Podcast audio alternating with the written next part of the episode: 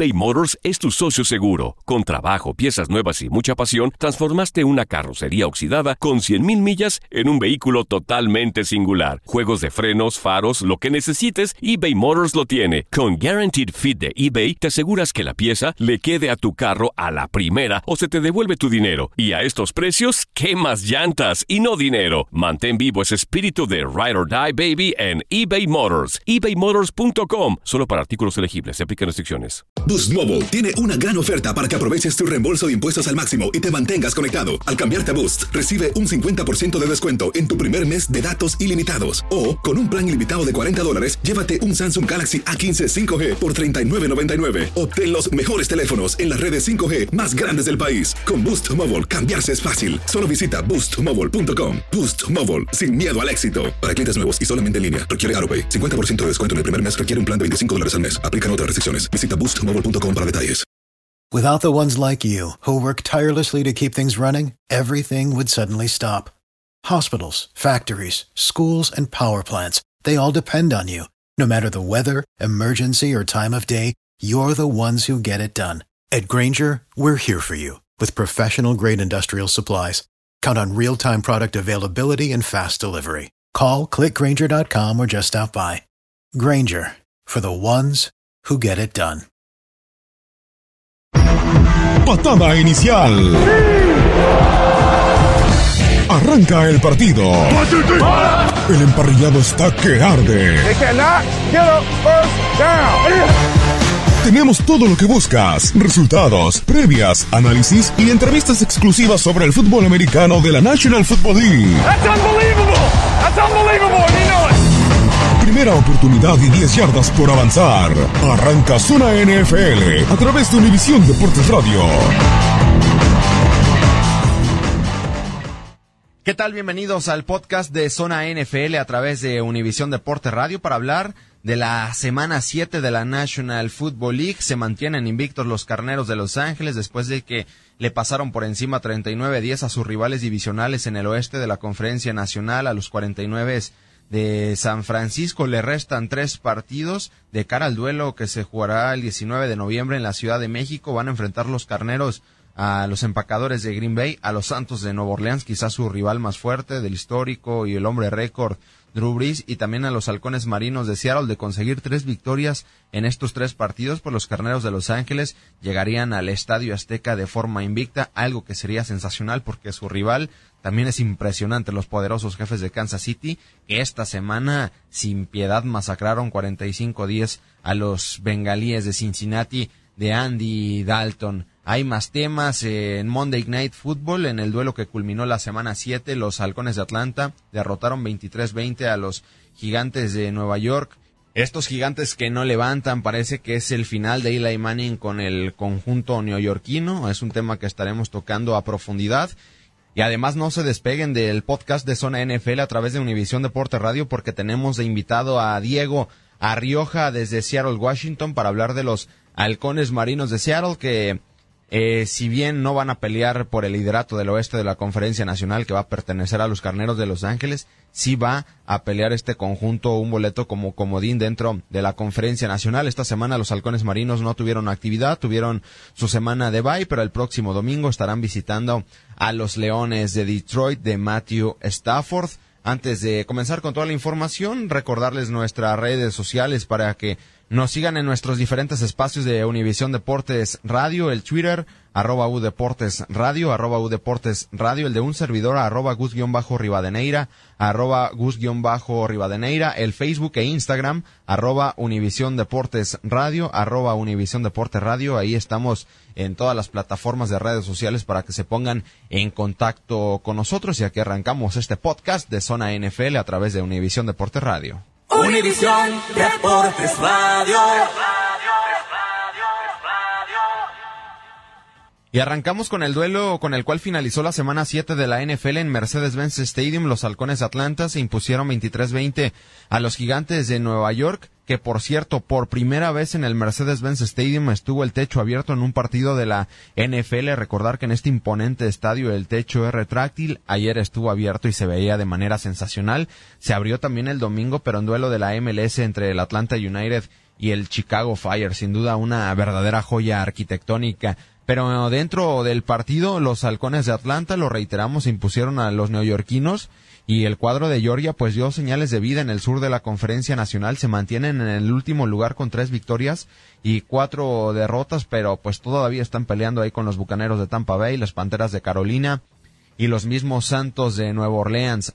Hablar de los gigantes de Nueva York que se encuentran en el fondo del este de la conferencia nacional con una victoria, seis derrotas, si bien la temporada no está perdida, eh, parece muy complicado por el nivel que está jugando sobre todo la ofensiva del cuadro neoyorquino. Están a solo tres juegos de diferencia del primer lugar los Pieles Rojas de Washington con cuatro victorias y dos derrotas, pero por el nivel que ha mostrado el cuadro neoyorquino parece que de nueva cuenta se van a quedar fuera de los playoffs en este 2018 de la NFL. Y hay un gran problema en la gran manzana del cual se ha estado hablando en las últimas semanas es el futuro del mariscal de campo de los gigantes de Nueva York, Eli Manning, porque esta ofensiva no camina. Eli Manning es un ganador de dos anillos de Super Bowl, para mí va a ser eh, futuro del Salón de la Fama, pero su brazo parece estar oxidado. ¿Por qué? Porque no sé si hay otro equipo en la NFL que tenga las armas que tiene Eli Manning. Hablamos de Saquon Barkley, eh, primera selección de los gigantes en el pasado draft, que simplemente ha sido un espectáculo y muchos lo catalogan como el que puede ser el mejor corredor en la historia de la NFL por encima de corredores históricos. Odell Beckham Jr., que por cierto ya superó las 5.000 yardas en su tremenda trayectoria con los gigantes de Nueva York. De hecho es el segundo jugador eh, que más rápido consigue 5.000 yardas en la NFL. Y en el receso de temporada simplemente lo convirtieron en el receptor mejor pagado de toda la National Football League. En promedio, por los próximos cinco años, va a recibir cada año 19 millones de dólares. El ala cerrada Evan Ingram, que si bien en esta temporada no ha sido su mejor campaña, lo han perjudicado las lesiones, pues el año pasado fue el mejor hombre a la ofensiva del cuadro neoyorquino. También tienen a Sterling Shepard, un receptor confiable, chiquito pero confiable Sterling Shepard. El problema de este equipo es la línea ofensiva combinada con Eli Manning. Desde que Eli Manning ganó el Super Bowl, el segundo Super Bowl en su carrera en el 2011, en contra de los Patriotas de Nueva Inglaterra. Ahí les van los récords después de esa temporada con el cuadro neoyorquino. 2012, nueve victorias, siete derrotas, no clasificaron a los playoffs. 2013, siete victorias, nueve derrotas, se quedaron fuera.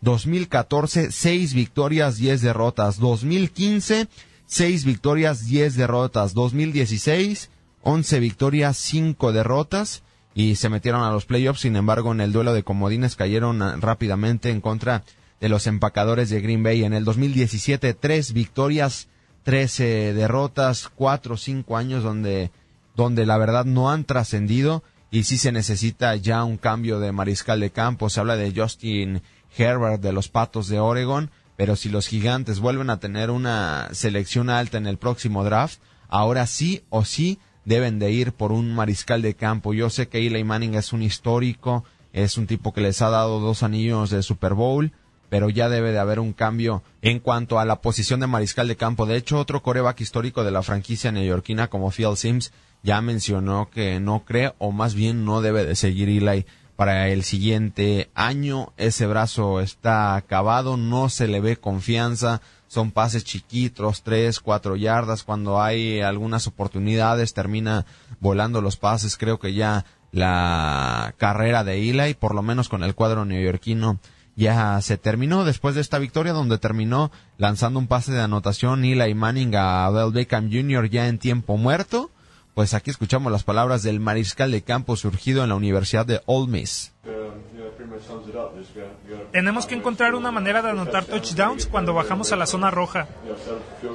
Prepararse para los objetivos de campo y la única vez que no obtenemos nada, que sea lo que nos está obstaculizando. Ese ha sido el último par de juegos. Llegas allí, solo cambia todo cuando llegas a touchdown. Pones un poco de presión en el equipo y obtienes un poco más de impulso. ¿Habríamos empatado el juego o habríamos conseguido el liderazgo en algunos escenarios?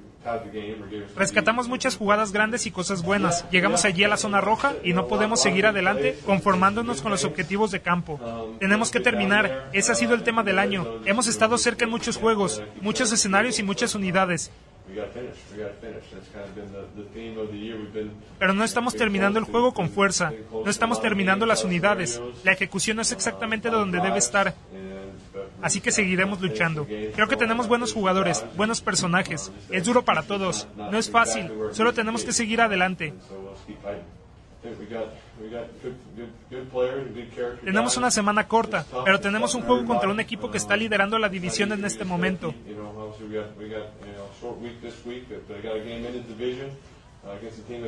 Así que obviamente nadie está huyendo con esto, pero nos estamos quedando sin tiempo.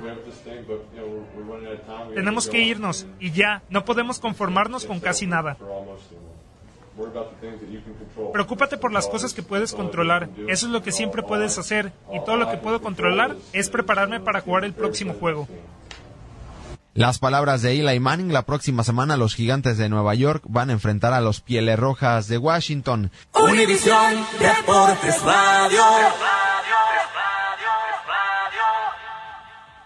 Cambiamos de tema porque ya tenemos listo a Diego Arrioja de Univisión Seattle para hablar de los alecones marinos que se mantienen en el segundo lugar en el oeste de la Conferencia Nacional con tres victorias, tres derrotas por debajo de los invictos carneros de Los Ángeles. ¿Cómo estás, Diego? Bienvenido. Después de la semana de bye regresan las actividades de los halcones marinos de Seattle. Van a enfrentar a los Leones de Detroit. Diego, un placer que estés de nueva cuenta con nosotros.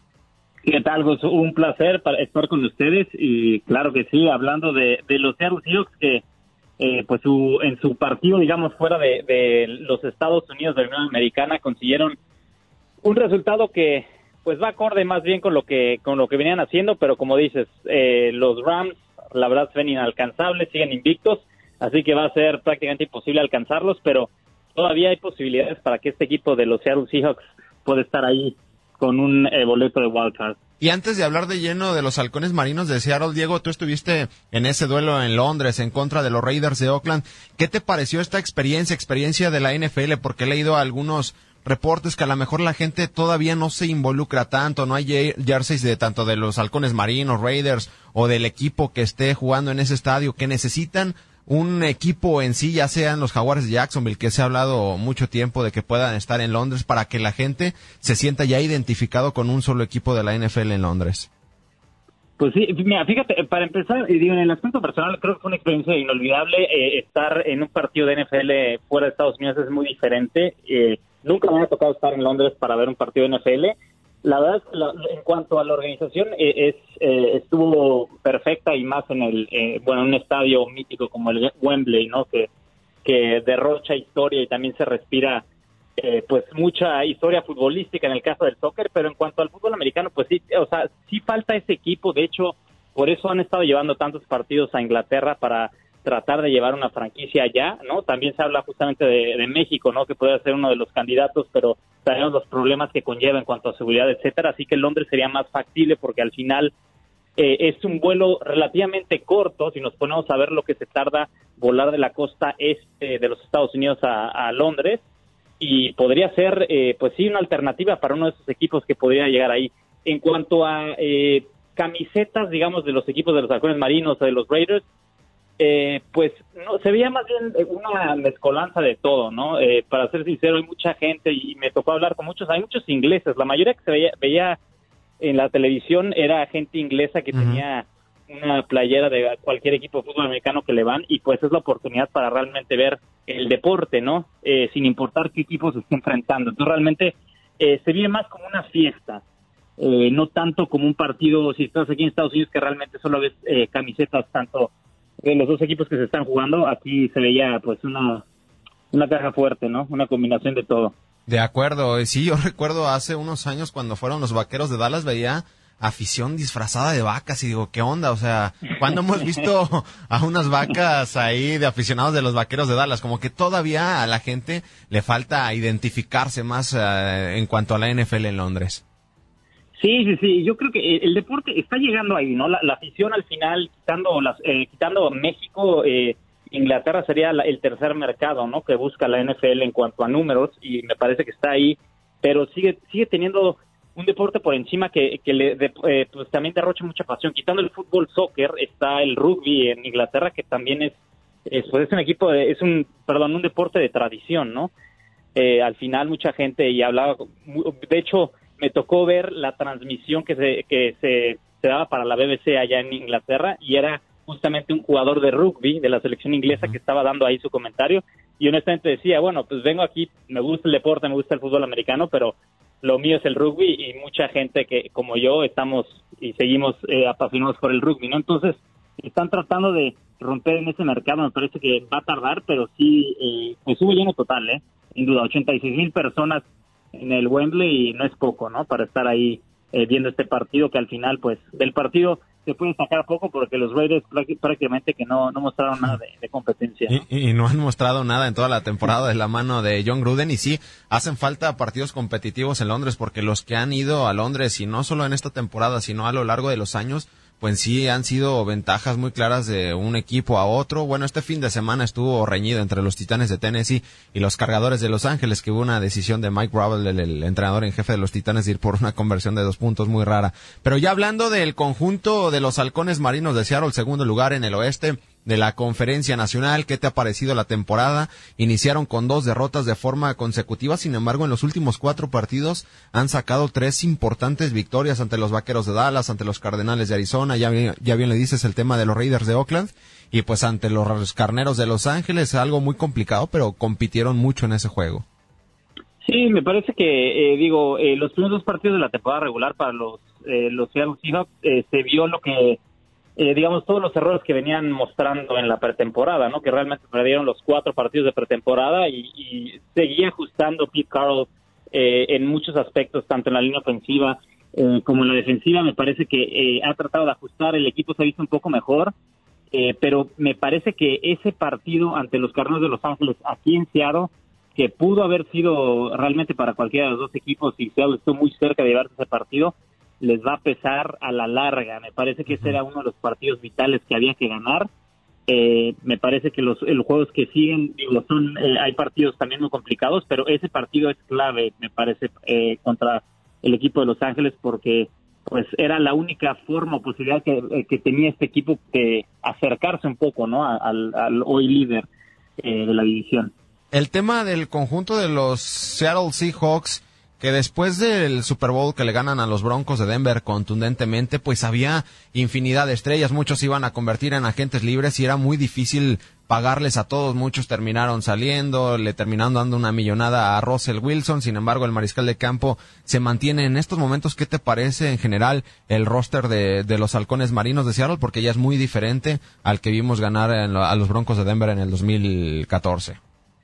Sí, no, total. Digo, es un es un roster para mí que está en transición. Yo creo que ah, ah, este, hubo muchos eh, de aquellos, digamos, de las viejas glorias cuando se consiguió el Super Bowl, la antigua Legion of Boom. Eh, pues en esta temporada, digamos que se fueron quitando los últimos que quedaban, ¿no? Realmente ahora es un equipo bastante nuevo que se centra todo y rodea a base de Russell Wilson, ¿no? Antes Russell Wilson simplemente era un complemento y, y nos vamos a ver cuando ganó el Super Bowl, era un complemento de una gran defensiva. Ahora este equipo me parece que se, ha armado más en conforme a lo que quiere Russell Wilson en cuanto a la ofensiva y, todavía me parece que esta temporada, honestamente, cuando empezó la temporada yo no daba mucho, ¿no? Si bien pasar a, playoffs era, era por bien servido, ahora se puede buscar eh, como comodín eh, para lucharlo todo, no lo creo, no me parece un equipo totalmente completo, pero me parece que va a ser interesante. Hay que ver cómo eh, realmente quiero ver este equipo hasta dónde puede llegar cuando se le exige más. Yo creo que tiene tiene talento, pero todavía me parece que le falta le falta todavía eh, pues partidos para irse eh, adaptando un poco más, ¿no? A la liga. Varios jugadores jóvenes que tienen. Y si bien, ya bien lo dices, el tema de la Legión del Boom ha ido desapareciendo poco a poco. Esta temporada al principio se lesionó uno de los últimos que quedaban ahí, Earl Thomas. Sin embargo, esa defensiva de los halcones marinos de Seattle, fuera del partido ante los carneros donde recibieron más de 30 puntos, bueno, ante un equipo que promedia más de 30 puntos por juego, pues ha mantenido ahí los partidos, ¿no? Ante Chicago 17 puntos, ante los Vaqueros 13, ante Arizona 17 y ante los Raiders solamente recibieron 3 puntos.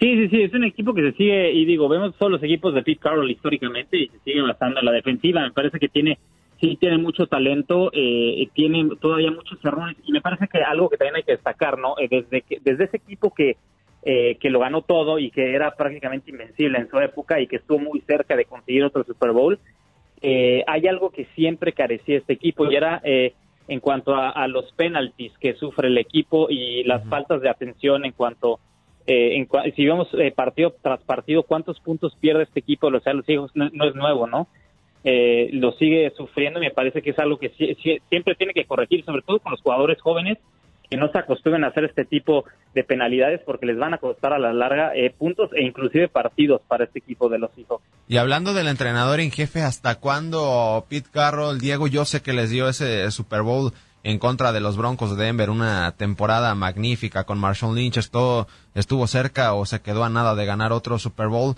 pero a final de cuentas una una franquicia, no sé si decirlo así, pero que va poco a poco en una reconstrucción. Se ha hablado, de hecho, en el receso de temporada se habló de la posible salida de Pete Carroll, pero sin embargo, pues ahí sigue el ex entrenador de USC.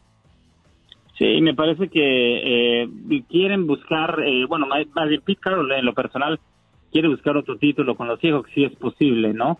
eh, realmente yo no sé hasta cuánto va a durar. Me parece que si este equipo funciona bien, porque realmente eh, todavía tiene mucho que demostrar, pues podría estar más años. Pete Carroll ya eh, lo ha dicho públicamente que le gusta mucho este equipo, le gusta la ciudad, ya está acostumbrado con su familia y me parece que se le podría ver siempre y cuando se le tenga la confianza, ¿no? Eh, hay que también hablar del fallecimiento de Paul Allen, ¿no? El, el dueño de los Seahawks hace hace unos días que que pues esto también puede ser un cambio de timón, ¿no? Muchas veces cuando hay este tipo, realmente Paul Allen ya no dirige, en el aspecto, digamos, de equipo ya no dirigía mucho, pero sí es un símbolo, el símbolo total para este equipo que, que sí puede, me parece que eh, traer aires frescos en el futuro, inclusive en la siguiente temporada. Veremos. Yo creo que todavía está todo dependiendo hasta dónde llegue este equipo. De acuerdo, y este equipo que busca meterse a playoffs con un boleto como comodín, porque va a ser muy difícil que logren desbancar del primer lugar a los carneros de Los Ángeles, pero la clave se viene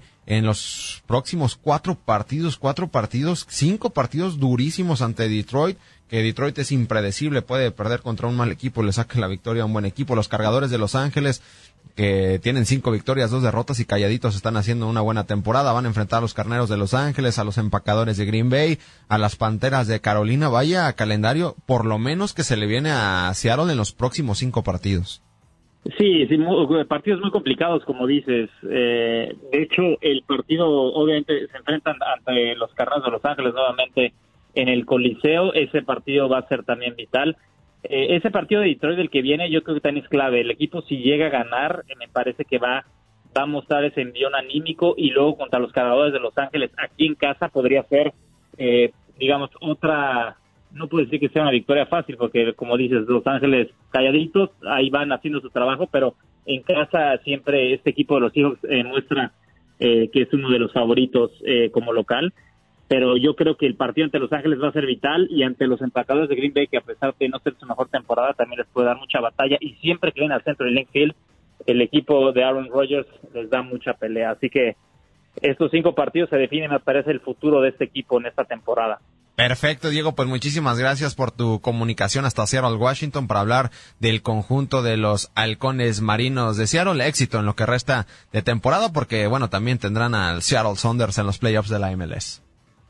Claro que sí. Un, abrazo y un placer siempre estar con ustedes, y claro que sí, ya hablaremos después de, de los Sounders, pero es en otra ocasión, y de momento a centrarse en estos halcones marinos que todavía están ahí para la pelea para llegar a un puestito de playoff. Univisión Deportes Radio. En más resultados de la semana 7 de la NFL en Wembley, los cargadores de Los Ángeles calladitos, pero ya tienen cinco victorias y dos derrotas en la presente temporada. Vencieron dramáticamente 20-19 a los Titanes de Tennessee. Los Patriotas de Nueva Inglaterra con tres pases de anotación superaron 38-31 a los Osos de Chicago. Un dato muy interesante históricamente, Tom Brady nunca ha perdido ante el conjunto de la Ciudad de los Vientos. Cinco victorias y cero derrotas. Los Osos nunca han vencido al surgido en la Universidad de Michigan y eh, al mariscal de campo más ganador de todos los tiempos. Los Potros de Indianápolis, cuatro pases de anotación de Andrew Locke y vencieron 37-5 a unos tristes Bills de Buffalo. Tremenda actuación del corredor Kerryon Johnson de los Leones de Detroit, 158 yardas terrestres. Y los Leones se impusieron 32-21 a los Delfines de Miami. Los Vikingos de Minnesota parecen entrar en ritmo. Derrotaron sin problema 37-17 a los Jets de Nueva York. Las Águilas de Filadelfia cayeron 17-21 ante las Panteras de Carolina. Al iniciar en el último cuarto, las Panteras caían 17-0. Anotaron 21 puntos sin respuesta en el último cuarto. Una carrera de Curtis Samuel, dos pases de anotación de las Panteras de Carolina. Y bueno, Cam Newton lució como el MVP que fue en el 2015. Los Browns de Cleveland de nueva cuenta se metieron hasta eh, tiempo extra y terminaron cayendo 26-23 con un gol de campo de 59 yardas de Chandler Catanzaro ante los Bucaneros de Tampa Bay. Los Tejanos de Houston superaron 27 a los Jaguares de Jacksonville. Los Tejanos sumaron su cuarta victoria de forma consecutiva, ya son líderes del sur de la conferencia americana, es apenas el sexto equipo en la era del Super Bowl, el conjunto de Houston, que después de haber iniciado una campaña con cero victorias, tres derrotas, suma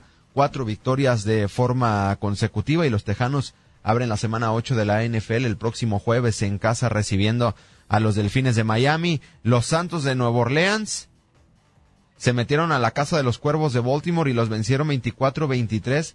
Drew Brees sigue haciendo historia, superó ya los 500 pases de anotación en su carrera. Hablamos de que solamente cuatro mariscales de campo en la historia lo han hecho, Peyton Manning, Brett Favre, Tom Brady y ahora Drew Brees. Además de que Drew Brees ya con esta victoria en contra de los eh, Cuervos de Baltimore, es el mariscal de campo, el tercer mariscal de campo que ha vencido a los 32 equipos de la NFL. ¿Quiénes eran los otros dos? Peyton Manning y Brett Favre. Los vaqueros de Dallas cayeron 17-20 ante los Pieles Rojas de Washington, estos vaqueros que no caminan, sobre todo como visitante, porque visitando esta temporada los vaqueros de Dallas tienen cero victorias y cuatro derrotas, pero no sé si una buena noticia, sabemos que necesitan profundidad en cuanto a receptores.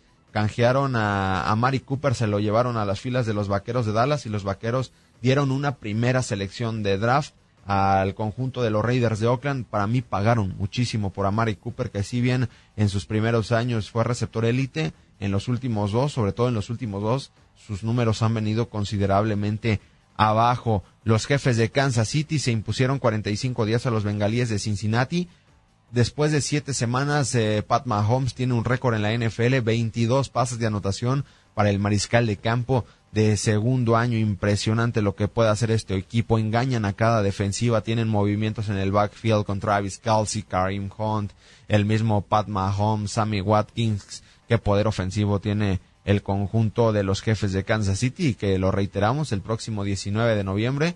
Los poderosos jefes de Kansas City en contra quizá de los invictos carneros de Los Ángeles estarán viendo las caras el 19 de noviembre en la cancha del Estadio Azteca en la Ciudad de México. Llegamos a su fin al podcast de Zona NFL a través de Univisión Deporte Radio. Los esperamos la próxima semana, la semana 8, la mitad de la temporada para hablar de los equipos que van rumbo a los playoffs, equipos que si bien no están descalificados ya va a ser muy complicado y reiterarles también la semana 8 se abre el próximo jueves. Tejanos de Houston en contra de los Delfines de Miami. Con los Delfines de Miami estará Brock Osweiler de coreback de nueva cuenta. No lo recuerda muy bien la afición de los Tejanos porque los Tejanos en el 2015 lo firmaron como su futuro coreback, 72 millones de dólares, 37 de ellos garantizados. Fue un completo desastre y un año después lo cambiaron a los Browns de Cleveland. Sin embargo, Brock Osweiler de nueva cuenta se meterá a la casa de los Tejanos de Houston. En este micrófono se despide Gustavo Rivadeneira. El encuentro ha concluido después de un dramático encuentro. El emparrillado se vacía, pero nosotros preparamos nuestro plan de juego para el siguiente partido. Los invitamos a la siguiente edición de Zona NFL a través de Univisión Deportes Radio. Without the ones like you, who work tirelessly to keep things running, everything would suddenly stop. Hospitals, factories, schools, and power plants, they all depend on you. No matter the weather, emergency, or time of day, you're the ones who get it done. At Granger, we're here for you with professional grade industrial supplies. Count on real time product availability and fast delivery. Call clickgranger.com or just stop by. Granger for the ones who get it done. Dicen que traigo la suerte a todo el que está a mi lado. Y esa es mi mala fortuna. Basada en el clásico de Juan Rulfo, llega Univisión, El Gallo de Oro. Supongamos que la caponera puede inclinar la suerte a quien ella quiera. Estás tardando en conquistarla. Con Lucero, José Ron y Plutarco Asa. Este gallo está cambiando la vida. En una historia legendaria de amor y azar. No trates de cambiarme, no lo vas a lograr. El Gallo de Oro, gran estreno miércoles 8 de mayo a las 9 por Univisión.